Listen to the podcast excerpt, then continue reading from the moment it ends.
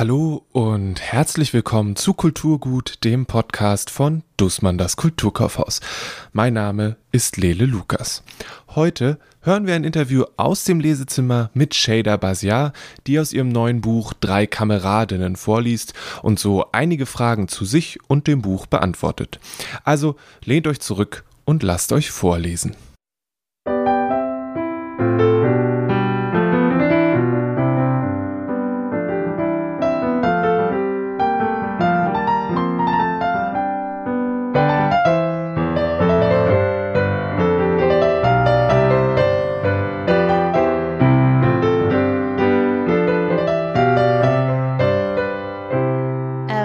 Ist Shader Basiar und ich bin Autorin und mein zweiter Roman Drei Kameradinnen ist gerade erschienen und mein erster Roman hieß Nachts ist es leise in Teheran und ist vor fünf Jahren erschienen.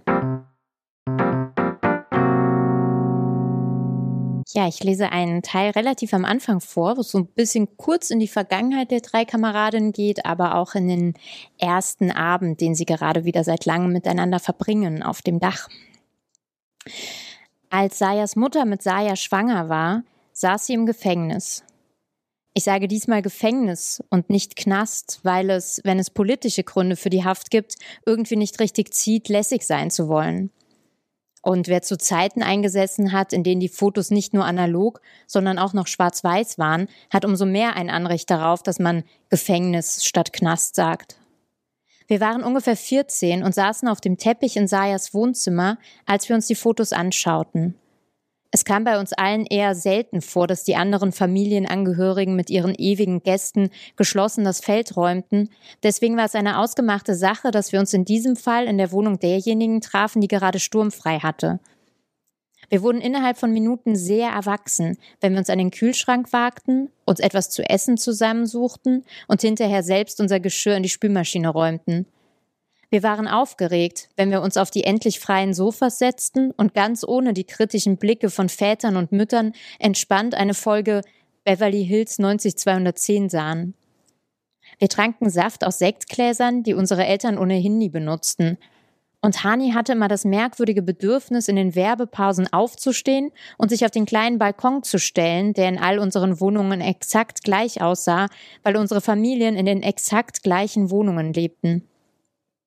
Hani wohnte aber auch als einzige von uns in einer Wohnung, in der es nach kaltem, versehentlich eingelassenen Zigarettenrauch roch, und der Unterschied zwischen ihrem und unserem Balkon lag eben auch darin, wofür man ihn nutzte und wofür nicht. Manchmal, wenn Menschen sowas wie Wochenende oder Feierabend sagen, habe ich genau dieses Bild vor Augen. Ich auf ein Sofa geflätzt, das sonst immer belegt ist, in der Hand das Sektglas, gebannt vom Rausch der RTL-Werbung. Hani, die sinnlos auf dem Balkon steht und über die Dächer der Stadt schaut.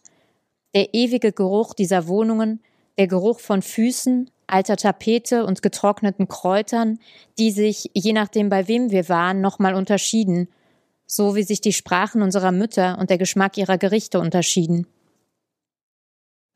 Als wir also einmal bei Saya zu Hause waren und ihre Eltern unterwegs, zeigte sie uns das Fotoalbum und Hani und ich waren dabei nicht deswegen so andächtig, weil wir so gute Freundinnen waren, sondern weil wir ganz einfach wussten, dass dies ein privater Gegenstand war, in einem Raum, in dem die Erwachsenen kein Privatleben hatten, in dem übrigens auch die Kinder kein Privatleben hatten, in dem niemand ein Privatleben hatte, denn dafür war in diesen Wohnungen einfach zu wenig Platz und in dem Miteinander und den Gewohnheiten zu wenig Verständnis.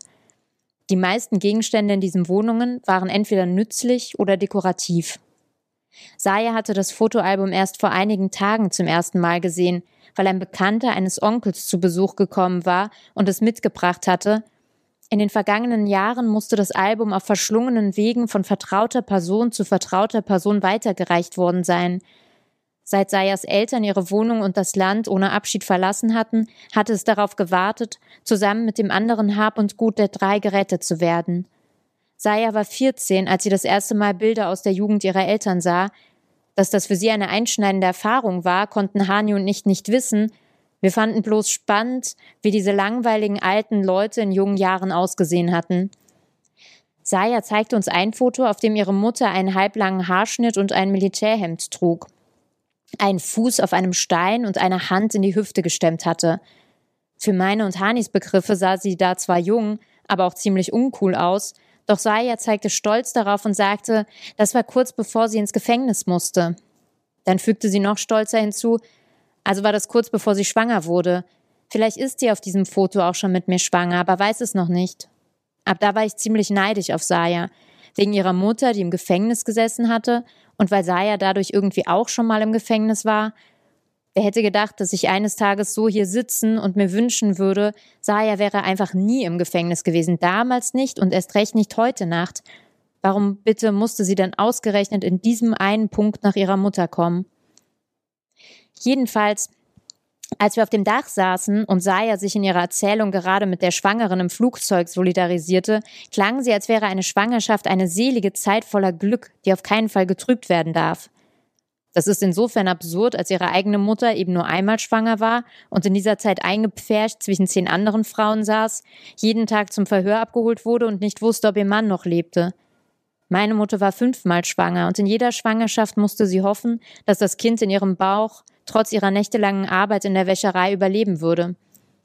Solche Gruselgeschichten kannten wir in der Regel nur aus unseren Familien. Darum orientierten wir uns von klein auf lieber an der Realität der anderen, als gäbe es unseren nicht was auch wichtig war, damit die anderen Kinder das, was wir erzählten, überhaupt verstanden. Also sprachen wir im Sommer davon, in den Urlaub zu fahren, obwohl das in unserem Fall nie Strand- und Ferienwohnung, sondern immer nur mehrtägige Besuche bei Freunden unserer Eltern bedeutete, in deren kleinen Wohnungen wir dann den ganzen Tag Fernsehen guckten.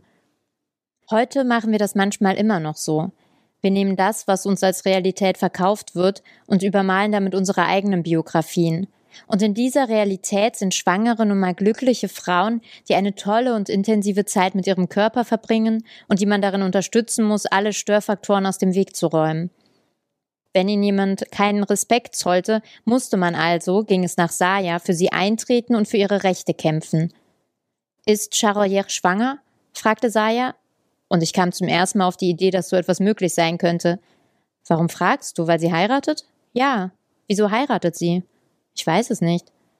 Ich wusste nicht, warum wir auf dem Dach saßen und statt über schöne Dinge über sowas reden sollten und warum Saya ihren Kronkorken mit einmal auf die Straße warf, als wüsste sie nicht, dass sie da unten jemanden treffen und verletzen könnte. Ich hatte auf einmal kein gutes Gefühl mehr dabei, hier oben zu sitzen. Habt ihr euch nicht gewundert, dass sie heiratet? Saya klang, als wäre heiraten ein Unding, als bräuchte man gute Gründe dafür. Doch, sagte ich, ich habe mich gewundert, dass sie uns überhaupt einlädt aber ich finde, es gibt Schlimmeres, als dass Menschen heiraten wollen. Ist doch kein Verbrechen zu heiraten, sagte Hani. Ich freue mich für Charrière. Ich weiß eben nicht, warum man sich da freuen sollte, legte Saya endlich los. Und ich hoffte, dass der anstehende Vortrag nicht allzu lange dauern würde, denn das Thema langweilte mich. Er ging aber eine ganze Weile. Ich beschränke mich mal auf ihre Hauptthesen. Menschen heiraten, weil sie im Kino gelernt haben, dass das zum Happy End dazugehört. Aber in Wirklichkeit existiert die Ehe nur, damit Männer Frauen an sich binden, sie kontrollieren und von ihnen abhängig machen können.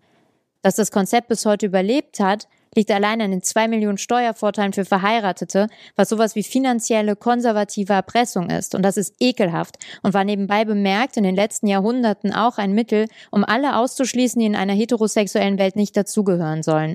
Alle, die nicht ausrasten vor Glück bei der Vorstellung, wie ein klassischer Mann und eine klassische Frau zu sein haben, sollten und sollen auch weiterhin buchstäblich dafür zahlen und sich jeden Tag aufs Neue so richtig schämen. Das ist das einzige Ziel der Ehe. Ich freue mich ja auch, dass Charoyach uns eingeladen hat. Aber ich will eben vorher wissen, was bei ihr schief läuft. Schief läuft? Das ist aber ein bisschen übertrieben, oder? fragte Hani. Saya schüttelte den Kopf. In Zeiten wie diesen nicht. Sich in Zeiten wie diesen mit sowas Banalem wie heiraten zu beschäftigen, ist ein Luxus, den man sich erstmal leisten können muss. Da muss doch was bei Charoyach schieflaufen, dass sie ihre Prioritäten so setzt. Das also würde Sayas Mission in den kommenden Tagen bis zur Hochzeit sein. Herauszufinden, warum genau Shariach heiratet, um dann feiern zu können. Denn wegen der Feier hatte sie ja überhaupt den weiten Weg aus ihrer Wahlstadt auf sich genommen. Es geht um drei Frauen, die sich schon ganz lange kennen. Es geht so ein bisschen immer mal wieder um deren Kindheit und um deren Teenagerzeit und was sie verbindet, sowohl damals als auch heute, ist, dass sie alle bestimmte Erfahrungen in ihrem Alltag machen, bestimmte Diskriminierungserfahrungen in unterschiedlicher Art, aber sie machen sie alle, Rassismus, Sexismus und auch Klassismuserfahrungen, weil sie eben aus so einem sozial abgehängten Gebiet kommen. Und sie verbringen so drei, vier Tage miteinander, weil eine weitere Freundin ihre Hochzeit feiert. Und in diesen drei, vier Tagen spitzt sich alles dramatisch zu und ähm, ja, man kann der einen der drei ähm, dabei zuhören, verfolgen, wie sie die Geschichte erzählt und wie sie dabei so ein bisschen ausartet in der Macht, die sie als Erzählerin hat. Als wir das letzte Mal so ein Gespräch über Ostländer geführt hatten, stand tatsächlich eine Wahl in einem der Ostbundesländer an und wir waren genauso uneins. Wir hatten eine dieser Polit-Talkshows geguckt, die wir normalerweise aus guten Gründen meiden. Der Abend ist 100 Jahre her. Wir hörten uns an, was sogenannte Ostexperten im Fernsehen über die Ostergebnisse der rechten Lager zu sagen hatten. Wenn wir fernsahen, lachten wir normalerweise durchgehend. An diesem Abend lachten wir natürlich kein bisschen, denn das Einzige, was zum Lachen gewesen wäre, war der Dialekt der Leute aus dem Osten. Doch über den hatten wir schon bei den Stand-up-Comedy-Shows im Privatfernsehen nicht gelacht. Wir würden auch jetzt, wo man im Osten Nazis wählte, nicht lachen. Nichts daran war lustig. Sie sind bei 23 Prozent, sagte ein Mann in dem Polit-Talk und nahm sich dabei sehr wichtig, denn er war ein Mann und Journalist und wusste genau, wie man in so einer Runde reden muss, um einen großen Redeanteil zu bekommen, den dann alle auch noch für gerechtfertigt halten, weil sie glauben, dass er jetzt auch wirklich was zu sagen hat, wenn er fortfährt mit Das ist eine Katastrophe, keine Frage. Aber wir dürfen nicht in Hysterie verfallen. Das sind nach wie vor nur 23 Prozent. Das bedeutet, 77 Prozent haben diese Partei nicht gewählt. Die anderen in der Runde nickten. Wäre es hierbei um bloße Mathematik gegangen, wäre dem auch nichts hinzuzufügen gewesen. Ganz deutlich aber war, dass der Journalist und die Nickenden keine Ahnung hatten, worüber sie redeten. Sie waren weiße Deutsche, von mir aus auch weiße Ostdeutsche, und sie fanden die Rechnung gut. Sie gab ihnen das Gefühl, Zeit gewonnen zu haben, weil noch nicht alle Leute Nazis gewählt hatten. Es war, als hätte man auf diese Art die Möglichkeit, sich die Katastrophe noch ein wenig in Ruhe anzuschauen, bevor man ausrasten musste. Als hätte man ein ekliges, stinkendes Tier gefunden, das noch nicht ganz tot, aber auch nicht mehr gefährlich ist. Als könnte man mit einem Stock darin herumstochern, ohne dass etwas Schlimmes passiert. Im Gegenteil, man konnte später so schön darüber plaudern. Saya, Hani und ich die eher zufällig an diesem einen von vielen gruseligen Wahlabenden zusammengekommen waren, fühlten uns in der Zwischenzeit, als wären wir das Tier, das da sterbend auf dem Boden lag. Oder als wären wir Kinder, die heimlich an der Tür lauschen, wenn über ihre Zukunft geredet wird. Das, was da besprochen wird, ist nicht für sie bestimmt und betrifft sie trotzdem. Die Moderatorin begann schließlich mit der Politikerin einer konservativen Partei darüber zu reden, dass sie in den letzten Wochen und Monaten den Parteivorsitz diskutiert hätten und ob die letztlich getroffene Wahl nicht vielleicht die falsche und ob das nicht vielleicht der Grund dafür sei, dass Wahlergebnis für sie so schlecht ausgefallen sei. Man könne belegen, dass viele ihrer ehemaligen Wähler direkt zu den Nazis abgewandert seien. Hani zündete sich eine Zigarette an, obwohl in ihrer Wohnung normalerweise nicht geraucht wurde. Saya zündete sich eine von Hanis Zigaretten an, obwohl sie eigentlich nicht rauchte. Ich zündete mir eine Zigarette an, wenn mir nichts anderes einfiel. Ich überlegte, ob ich etwas sagen sollte. Ich wollte etwas sagen wie, als ob Nazis Nazis wählen, weil sie sich so intensiv mit irgendeinem Parteivorsitz beschäftigt haben. Ich wollte sagen, lasst uns den 77 Prozent, die keine Nazis gewählt haben, doch gleich mal ein paar Dankeskarten schicken. Ich wollte sagen, als ob es weniger weh tut, wenn nur 23 Prozent deine Existenz zur Diskussion stellen wollen und immerhin nicht alle. Doch ich blieb stumm, denn es waren Überlegungen, die Hani und Saya schon selbst angestellt hatten. Nach den Zigaretten stand Hani auf, um auf die Toilette zu gehen, und als sie zurückkam, setzte sie sich auf die Fernbedienung, wodurch sie den Fernseher ausschaltete. Es war eine kurze und überraschte Stille, die jetzt in dem verrauchten, lilafarbenen Raum eintrat, und Saya sagte, Danke. Soll ich nochmal anmachen? fragte Hani und Saya und ich sagten zeitgleich nein. Das letzte Wort, das der Fernseher noch von sich gegeben hatte, lautete Rechtsruck. Was für ein merkwürdiger Begriff. Als handelte es sich um eine unaufhaltbare mechanische Bewegung, die auf einmal durch ein völlig verblüfftes Volk geht. Wie viel fundierter wäre das Gespräch der Runde verlaufen, wenn man statt Rechtsruck Scheißeruck sagen würde? Einen Scheißeruck würden alle sofort stoppen wollen, statt so zu tun, als gehöre er zum Leben leider dazu.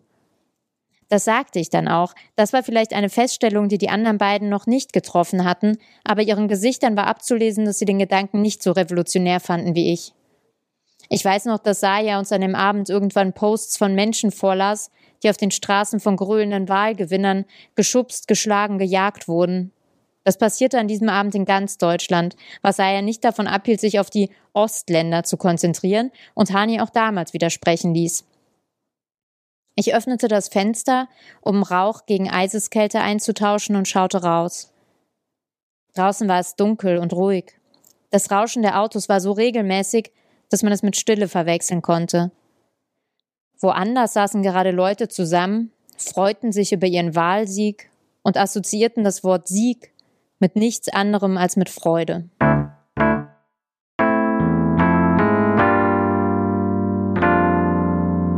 Ähm, ich hatte, habe so eine Reise durch Japan gemacht mit meinem Freund und hatte nichts mehr zu lesen. Und er hat gerade drei Kameraden von Remarque gelesen, von Erich Maria Remarque. Und ich hätte das Buch nie gelesen, wenn wir nicht gerade so viel Zug gefahren wären. Und habe immer gedacht, das ist doch total langweilig, das ist einfach nur so viel Männlichkeit oder fand das so Freundschaftsgeschichten unter Männern immer irgendwie uninteressant, weil ich mich da nicht wiedergefunden habe. Und dann habe ich drei Kameraden gelesen und habe dann gemerkt, dass mein Desinteresse eben daran liegt, dass ich mir immer zu viel Männlichkeit darin äh, einbilde und es ja eigentlich einfach nur schöne Bücher, schöne Geschichten über Zusammenhalt sind. Und nach drei Kameraden hat es mir dann gereicht. Dann habe ich gedacht, so, ich will jetzt eh an was Neuem arbeiten und mein Thema soll Freundschaft sein oder eben in meinem Fall Freundinnenschaft. Und ich will schauen, was jetzt ähm, in der Gegenwart brennende Themen sind, die meinen Figuren, meinen drei Frauenfiguren ähm, begegnen würden. Und deswegen war das so dann der Moment, mich an den Computer zu sitzen zu Hause wieder und das Dokument drei Kameradinnen zu nennen und einfach anzufangen und zu gucken, wohin der Text sich bewegt. Ich glaube, das Schönste am Schreiben war, die Figuren kennenzulernen, weil ich vorher gar nicht so genau wusste, wer die drei so sein sollen und wie sie sich ergänzen oder wie sie sich unterscheiden. Und ich finde, am schönsten ist eigentlich so der Moment, wenn das Schreiben so rauschhaft wird und sich alles selbst irgendwie zusammenfügt und der Rhythmus sich findet und die Figuren selber sprechen und irgendwie auch ein Stück weit zu einem selber sprechen und man irgendwie das Gefühl hat, man lernt sie kennen und man ist aber auch am Entstehen so dabei natürlich, weil man ist ja auch immer noch die Autorin, auch wenn vieles irgendwie von selbst zu passieren scheint. Das finde ich wahnsinnig schön. Und wahnsinnig schwierig war für mich, dass ich mich sehr viel mit rechtem Terror beschäftigen musste für das Buch was etwas war, was ich auch unabhängig von dem Buch eh schon gemacht habe, aber für das Buch nochmal sehr viel dezidierter und intensiver. Und ich war einfach sehr oft sehr traurig und auch sehr wütend. Also traurig um die Opfer, die ich nicht kenne, aber deren Angehörige einfach so viel wertvolle Arbeit machen und so viel sprechen, egal ob es jetzt Anschläge von vor 30 Jahren sind oder jüngste Anschläge. Und wütend, weil man bei jeder, jeder Auseinandersetzung immer gesehen hat, wie viel strukturelles Versagen es einfach auf, auf so vielen Ebenen gab, auf so vielen öffentlichen und institutionellen Ebenen. Und das war hart, sich damit zu beschäftigen. Auch wenn das jetzt so eins zu eins nicht im Roman gelandet ist, muss man ja dieses Vorwissen haben, um diese Themen äh, beschreiben zu können.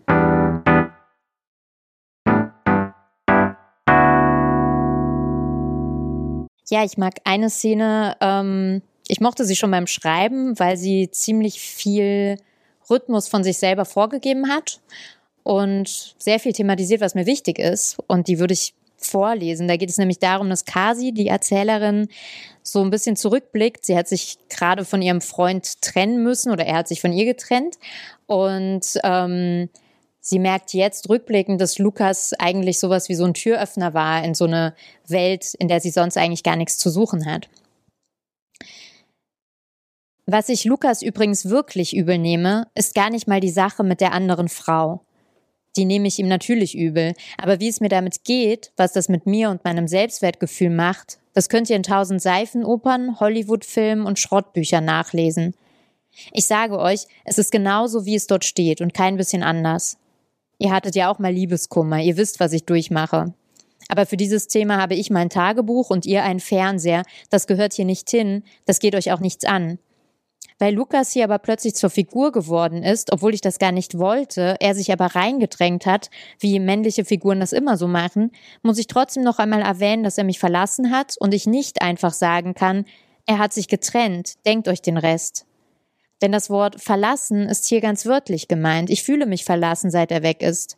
Nicht, weil mein Herz gebrochen ist, nicht, weil ich die neue Frau da draußen so hasse, nicht, weil ich jetzt zu einem Häufchen Elend im Jogginganzug geworden bin, sondern weil ich wieder eine Farbe habe, seit er weg ist. Und ich mich eigentlich wirklich fest darauf verlassen hatte, dass ich in diesem Leben keine mehr haben würde.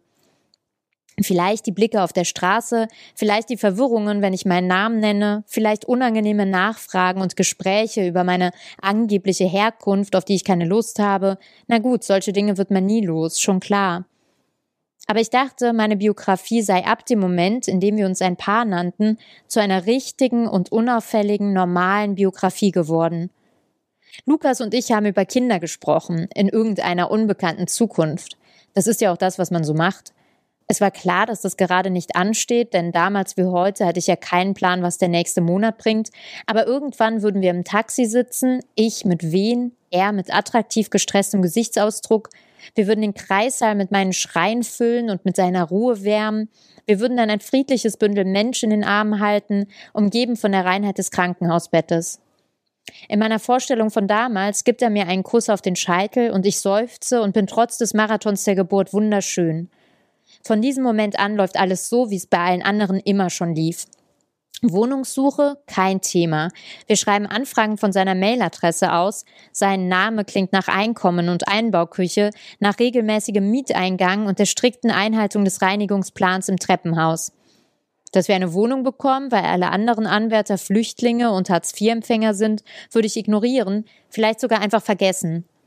Dass wir einen Kita-Platz kriegen in der Stadt, in der niemand einen Kita-Platz kriegt, weil Mixed Couples so süß sind, geschenkt dass man mit mir ein bisschen Diversität in die Elterninitiative zaubert, ohne sich dabei auf das Wagnis fremder Kulturen und Gräuel wie Sprachbarrieren einlassen zu müssen, was soll's? Manchmal muss man ja wohl auch von dem profitieren können, was einem sonst das Leben schwer macht.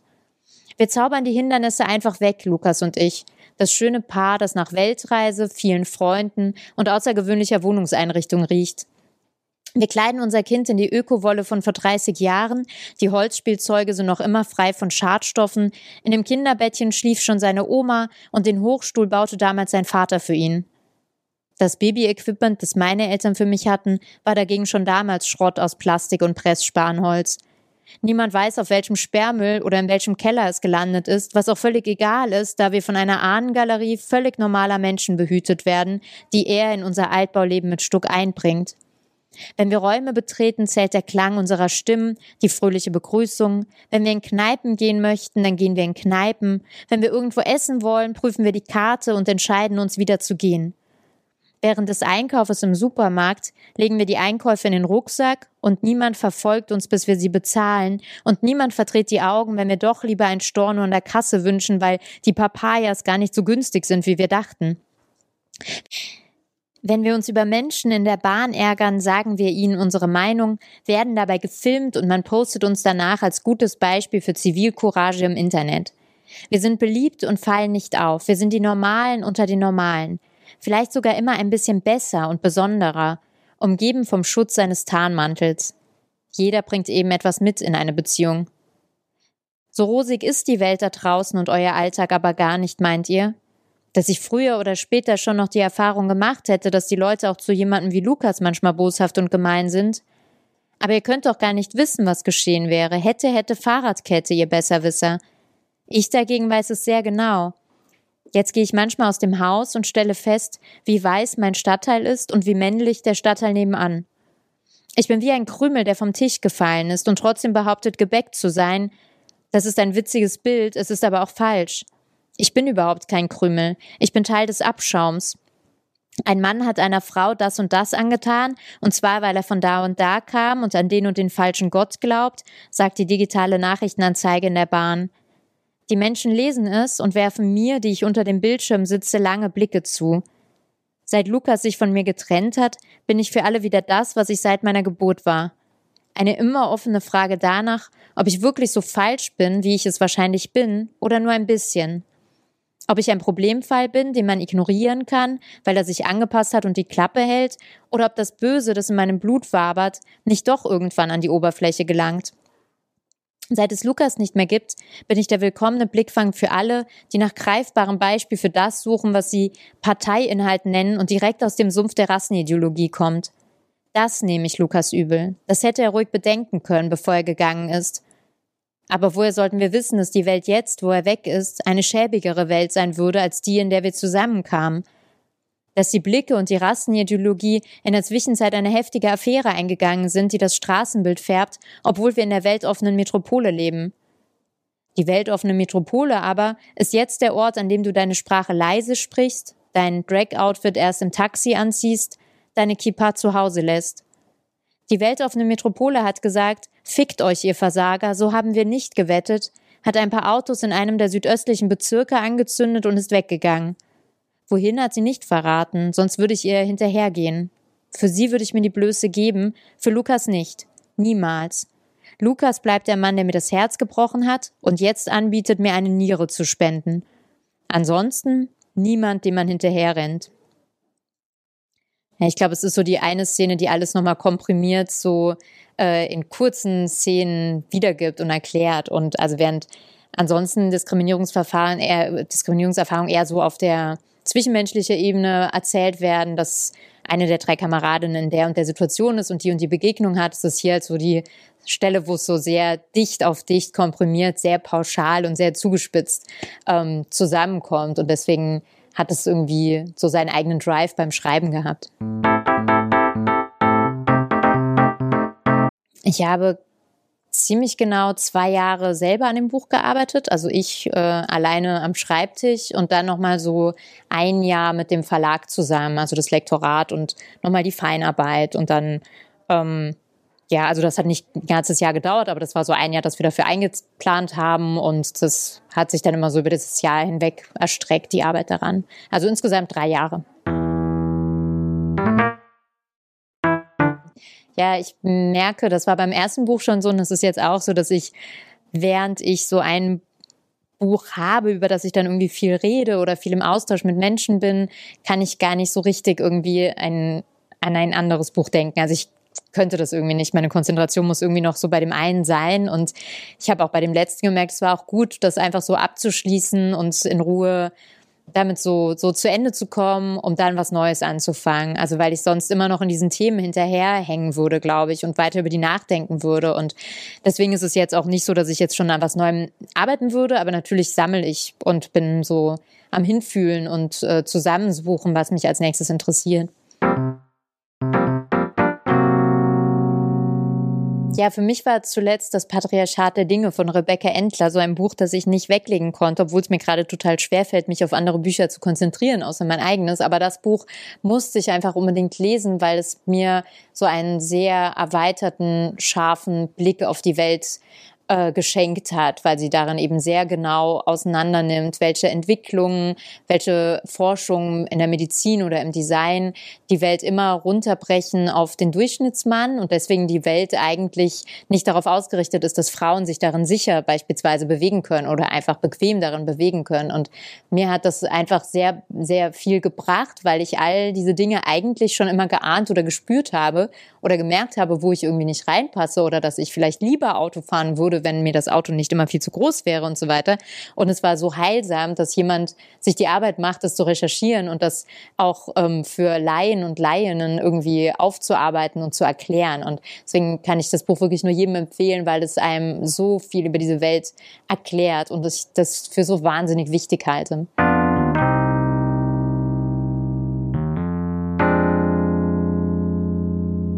Absolutes Lieblingsbuch ist für mich von Louisa May Alcott äh, Little Women oder auf Deutsch vielleicht Betty und ihre Schwestern, eine glückliche Zeit. Es gab so unterschiedliche Titel immer.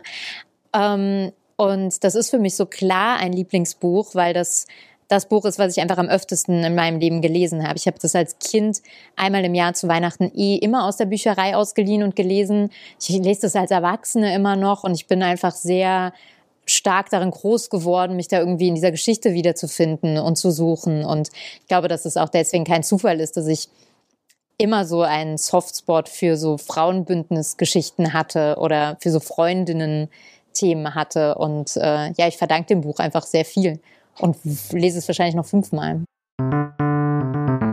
Weil das Buch schon fertig und auf der Welt ist, äh, komme ich glaube ich, nicht so wahnsinnig viel, weil ich einfach unterwegs bin und irgendwie so Autoren-Dasein ja auch viel aus Rechnung schreiben und so Zeug besteht. Aber so, sagen wir mal, es wäre jetzt gerade nicht veröffentlicht worden, dann ist für mich ganz klar, wenn ich nicht gerade schreibe, dann lese ich. Also ich weiß nicht, wie man schreiben kann, wenn man nicht liest. Und für mich ist Lesen wirklich wie so tanken oder irgendwie nochmal, keine Ahnung, Nahrung zu sich zu führen. Also ich bin, habe schon auch so, muss einfach immer sehr, sehr viel lesen und aufnehmen.